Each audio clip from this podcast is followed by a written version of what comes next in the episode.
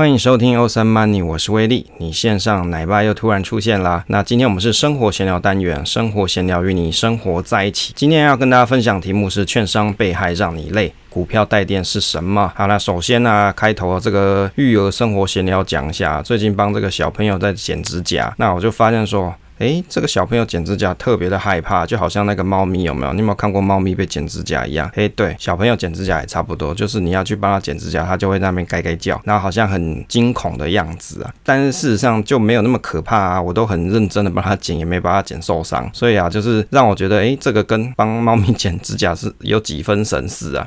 好，这也是一个初体验啊，因为以前我也没有这样子去剪过小朋友啊。那最近还帮他买了个包衣啊，那个穿了包衣之后就看起来就颇可爱，有没有？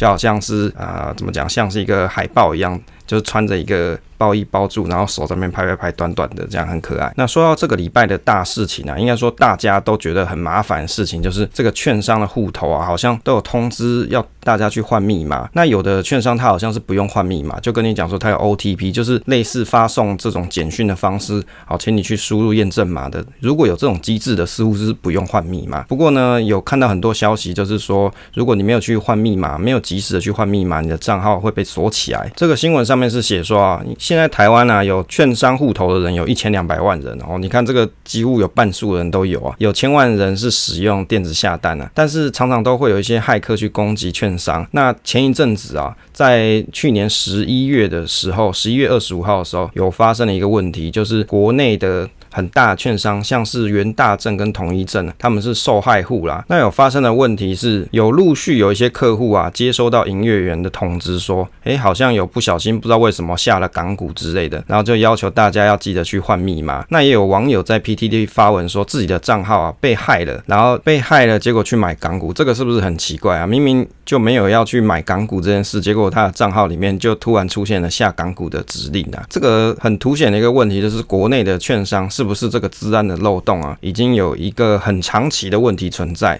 才会被有心人士去做利用啊！诶，结果他们去买港股，买什么公司哦？新闻上有揭露，就讲说是买了港股一间公司，叫做深蓝科技啊。然后呢，深蓝科技这间公司在十一月二十五号，去年十一月二十五号的时候，股价一度炒高至零点二一二港元，随后就开始暴跌。那元大证券他有回应说啊，他们公司很注重资安啊，有发现这个异常啊，去买了港股之类的。那担心是港股诈骗，所以就开始联系他们的客户这样子。然后呢，就开始当。时就开始禁止使用付委托电子交易，然后改以人工去接单了。那我记得在去年那个时间的时候啊，我的亲朋好友啊还很好心的，就是传了这个新闻跟我讲说，哎，威利，你是不是用元大？用元大要注意，你有没有去买港股啊？啊，对了，我其实我的元大证券我也有开付委托啊，可是我从来没有用元大证券去买过港股啊，因为目前我对香港局势其实也没什么没有什么兴趣，也没什么信心呢，不太想要去透过付委托去买港股。比起付委托买港股，我倒觉得去买美股还比较实在一点。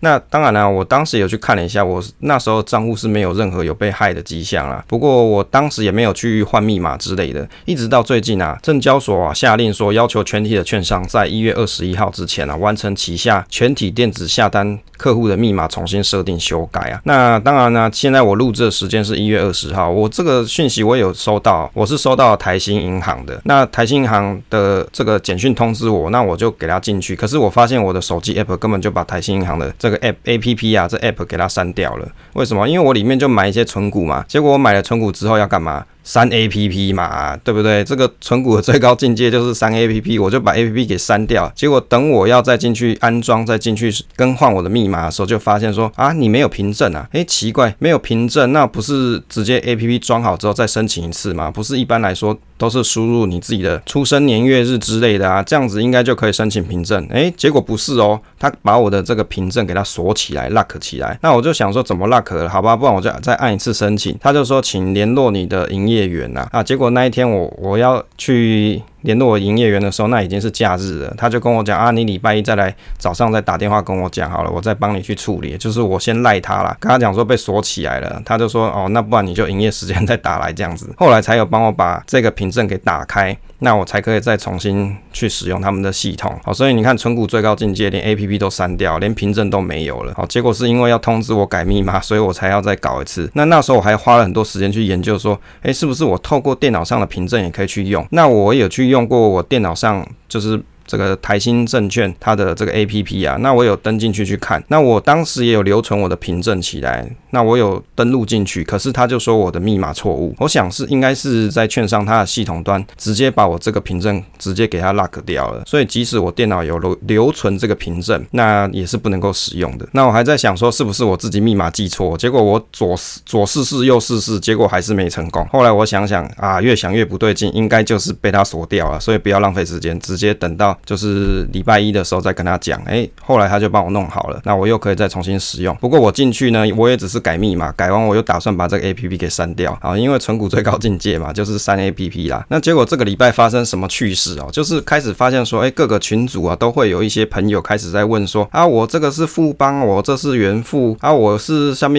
什么鬼证券商，我这是不是需要改密码啊？那我要密码在哪里改啊？这个 APP 在哪里去改密码？我找半天找不到。然后你就会发现说，有很多人都开始在问这些问题哦。但是事实上啊，其实有些 APP 它的确是改密码这个选项做得很隐秘啊，就是生怕你去改密码啊，结果还通知你去改密码，你是不是觉得很奇怪？好，那有有一些朋友也有在群上问我说怎么去改密码啊，我有去跟他讲说富邦证券要在哪里改啊，元富要在哪里改啊？哦，而且有的券商它的这种下单软体啊，它其实不止一套，它可能有两套，那你可能就要去看说你用那一套到底那个选项在哪里，所以是不是相当不方便啊？那我认为啦，如果有 OTP 这种方式，可能是一个比较便捷的方法。例如说，当你第一次安装这个 App 的时候，除了有凭证的这个限制之外，有这个 OTP 的方式发送简讯，让你去先认证这一台这一台装置之后，你再开始去使用它的下单功能，也许是比较安全一点方式。不过我早上又看到一个新闻，有一个人他的信用卡遗失了，结果他各个比如说各个交易的资料啊，或是他户头的这些东西啊，通通都被害。诶，这个是也很恐怖的事情哦。所以你的手机一定要保管好，好因为现在很多东西都是用你的手机收简讯来做认证啊，不管是信用卡交易啊，或者是这种下单的 OTP 的密码啊，这些东西都要非常注意跟小心啊，要好好的保存。好，所以有没有觉得说券商被害让你累啊？我是觉得还蛮累的，因为我有五个券商嘛，我每个都进去改，改了半天，我都觉得快累死了。那希望国内的券商啊，这个治安的部分可以越做越好啊。比较有趣的新闻是我看到说，三组资讯它有发出正式的声明，说为了避免社会大众误解，本公司在此声明啊，这个被害的事件啊，跟三组资讯无关啊。三组资讯的系统运作一切正常，持续供应稳定的服务给客户啊。因为有很多的券商 APP 都是三组资讯提供的，所以一开始大家都会在想说，哎，是不是三组被害？其实三组表示啊，他们只是去做这个 APP 的下单系统，但是客户的这些资料啊、跟密码这些，通都不在他们那边，所以他要表示澄清啊。我还去看了一下他股价，似乎没有因为受到这个影响啦。好，那有可能是真的跟他是没什么关系，他只是受这些券商的委托去帮他做下单的界面而已。好，第二个要跟大家分享的这个闲聊话题呢，是违约交割怎么办啊？谈到违约交割之前啊，应该要先谈一下为什么要讨论这个闲聊话题啊？就是最近在群组上有看到一个朋友啊，他在提说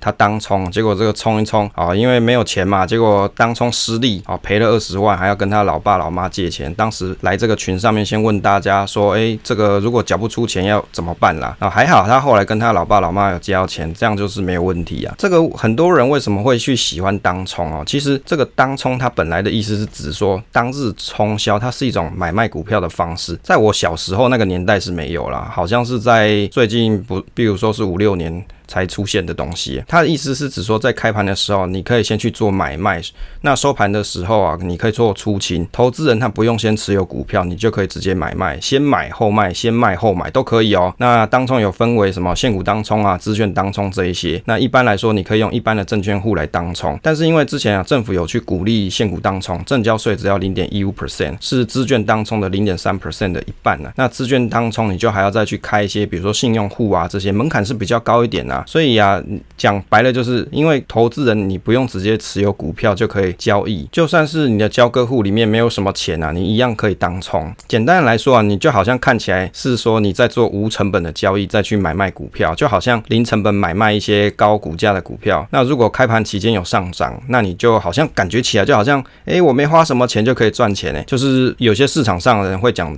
叫做无本当冲的意思就是这样。当然啊，这个无本当冲的风气也是近五六年才开始慢慢被带起来，导致现在台股的成交量有差不多四十到五十 percent 都是当冲制造出来成交量。简单来说，因为长期投资的去买卖股票的人不是这么多，所以现在的成交量有可能有一部分啦，不能讲全部啊，是被当冲交易给带起来的。所以呢，于是乎啊，就有很多朋友啊在做这个当冲交易的时候，可能自己手上的这个预算呢、啊、也没有先算好，那就急急忙忙的想要去一些群组里面跟单，看别人呢、啊、在什么点位买啊，里面。就给他跟着下下去，啊，手上有没有钱也不管，反正就觉得应该会稳赚。那结果买了之后就赔钱，啊，结果赔钱呢，没有钱可以缴，哎，你就可能会遇到什么问题，违约交割啦。那违约交割到底有什么下场啊？假设如果你今天不小心违约交割了，也就是说你没有在指定的交易日里面准备你足够的款项给证券商扣款的话，你就会进到违约交割的程序。这通常都有一些民事、刑事上的责任要负啊。民事有什么？像证券商他可以向投资人去。索取这个违约金呢，最高可以索取成交金额的七 percent 以上。那刑事责任看你的违约交割的情节多大。如果你会影响到股市的市这市场的秩序啊，你可能会面临到三年到十年相关的刑责。那行政责任有什么？委托买卖的账户会被注销之外，那其他证券商可以拒绝接受投资人申请开户。所以啊，你看其实它的面临到问题很多诶，像刚才提到说，最高证券商可以向你索取成交金额的七 percent。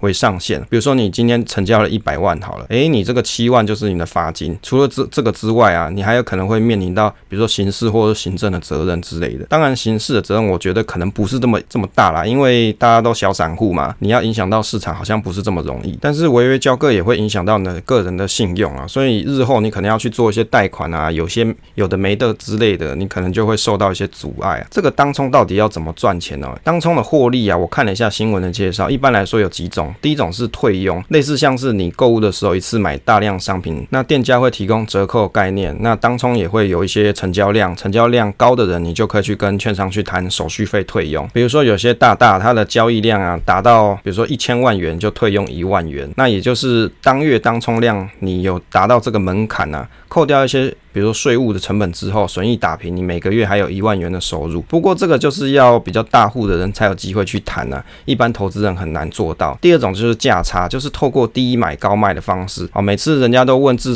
这个致富的圣杯是什么？啊，推文就会有人讲啊，低买高卖嘛，这个大家都知道。问题就是谁做得到啊？有没有办法把把都做到？这个才是最难的。他这里讲到啊，新闻上面是提到说，多数的当冲客啊在做事情，比如说你以五百六十元买到十元台积电，然后当天收盘以五百六十五元卖掉，你不用本钱就赚到五万元，所以有很多人会把当冲认为是以小博大的操作，甚至认为是无本的生意，看起来是很划算，你又不用抱着股票过夜，就等于是说你在做这笔交易啊，看起来好像都没有什么要烦恼的，但事实上就不是这个样子啊。例如说，你可能要去负担这个交易的税费啊，另外就是你做这种交易，你肯定是要每天盯盘的嘛，而且是还要仔仔细细的每分每秒去盯着，因为你做的是当冲，你可能有稍有闪神啊，赚钱的机会就不见了。好，另外就是你有可能会当冲冲不掉，就做了白工。就比如说你今天买进了，结果你想要在收盘前把它冲掉，结果就冲不掉，是有可能的。另外就是如果你亏钱的话，你还要补钱啊，不然就会变成刚刚我们所提的违约交割啊。所以其实它还是有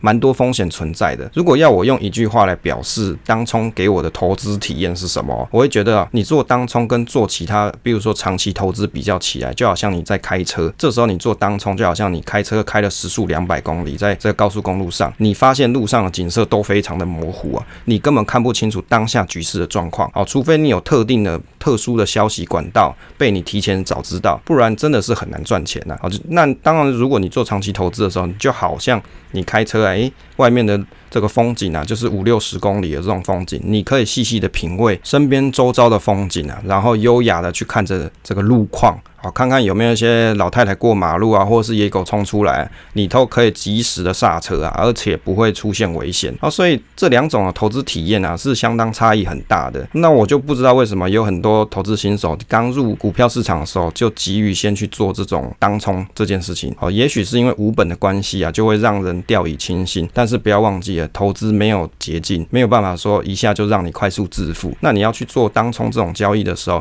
你势必要有非常良好的心理。素质，而且要有财务的规划哦，不是说我先去冲完之后没有钱再来找钱，这样是来不及的。好，接下来第三个跟大家分享就是，诶，刚才我们提到嘛，如果违约交割怎么办啊？于是乎就出现了一个名词叫做股票代垫款，或是叫做代垫交割款这些啊。这个东西是什么？这是指说，当民众啊，如果你看好一档股票，你要去做投资，错过了证券商下单之后，下一步就要付钱，利用钱去买股票嘛，一手交钱一手交股票，这个东西就叫做股票交割。那民众去买进股票之后，你要在股票下单成交日的第二个交易日，也就是 T 加二之后，你要把这个钱啊先放到银行交割账户之后，顺利扣完款，才叫做真正的完成交易，才代表你正式拥有这张实质的股票。一般来说，你买的当下那个股票就会汇拨进来了啦。但是呢，这个交割款是要到 T 加二之后才会去扣款。那这个股票代垫款就是指说，券商啊或是民间投资公司，它透过借贷的方式给股票投资人。一笔资金做周转带电的服务，也就是什么时候会用到？就是你股票投资人在交割的时候，你没钱付啊啊！这下剉赛，你要违约交割，这时候你就会需要用到股票带电款，那你就可以向这些机构、这些公司去申请带电的交割款，让股票交割可以顺利进行。不然你就违约交割，就要吃这些法律责任的问题啊。所以呢，一般来说啊，股票带电款啊。它是指说带电期间是那那两日啊，就是带电这两天，然后依据客户的一些条件啊，这些融资机构它可以全额带电，有的是部分带电你的成数啊，就是它不是帮你全带啊，也有可能是带电部分的成数。但这个代垫的利息怎么算哦？因为其实利息这种东西要看每个人你自己的还款能力跟条件去谈呢。我查到的大约行情是落在二 percent 到五 percent 左右。那你也可以先去了解清楚有哪些，比如说你常常在做当冲的朋友，你身上的钱也没这么多，好吧？你既然这个拍了我们当夹嘛，你既然决定要夹了，你就先去查好说有哪些代垫的机构可以让你解决这个燃眉之急啊。这个是不是一个很好的事情啊？即使你要做这件事。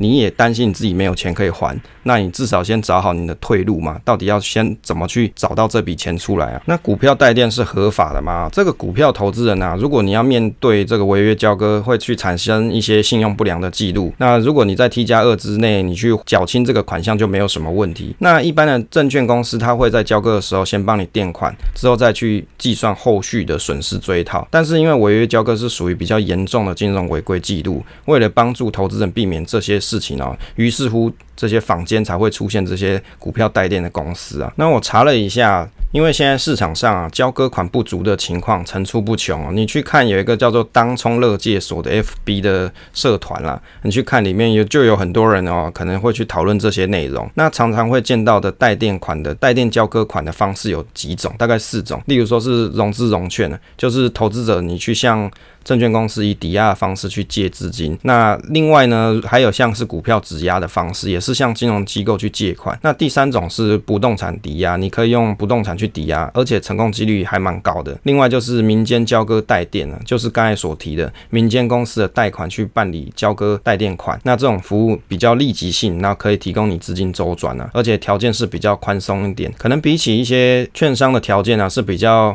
宽松一点，而且比较容易办理，额度也比较高。但是你就要必须要去找到合法而且合理的这种贷款公司，你才可以解决交割款不足的问题啊。所以听了以上问题，是不是觉得很麻烦哦？你要面临违约交割的时候，你还要去找代垫公司，而且这些代垫的公司啊，他们可能又是你不熟悉的一些单位嘛。所以去借钱是不是觉得有点怕怕的？所以啊，平常你就可以先去打听清楚，到底有哪些是比较大家有口碑的啊，比较有信心的，那你就可以先去进行了解。不过回过头来还是讲啊，投资还是要量力而为，不要说没有那个屁股一直要吃那个泻药，你就没有那个钱，你就专心好好的先把你的投资的能力啊，透过平常的观察跟学习，先累积好这些能力，那你再来去做这样子相对应的投资行为，而且在财务的方面一定要进行好规划。好，不要说我先头先洗下去，后面再来擦屁股哦，这样子就不是一个很好的投资行为啦。好，今天生活闲聊的单元啊，就跟大家分享到这里啊。希望大家投资的时候啊，一定要先谨慎思考，好，不要随便就给他 all in 下去啊，或者是啊无脑的给他无本当冲啦，好，冲到最后可能连人生都要赔进去啦。好，希望大家听完这一集啊，都可以有所收获。感谢大家收听啊，期待下次再见。分享总是单纯的快乐。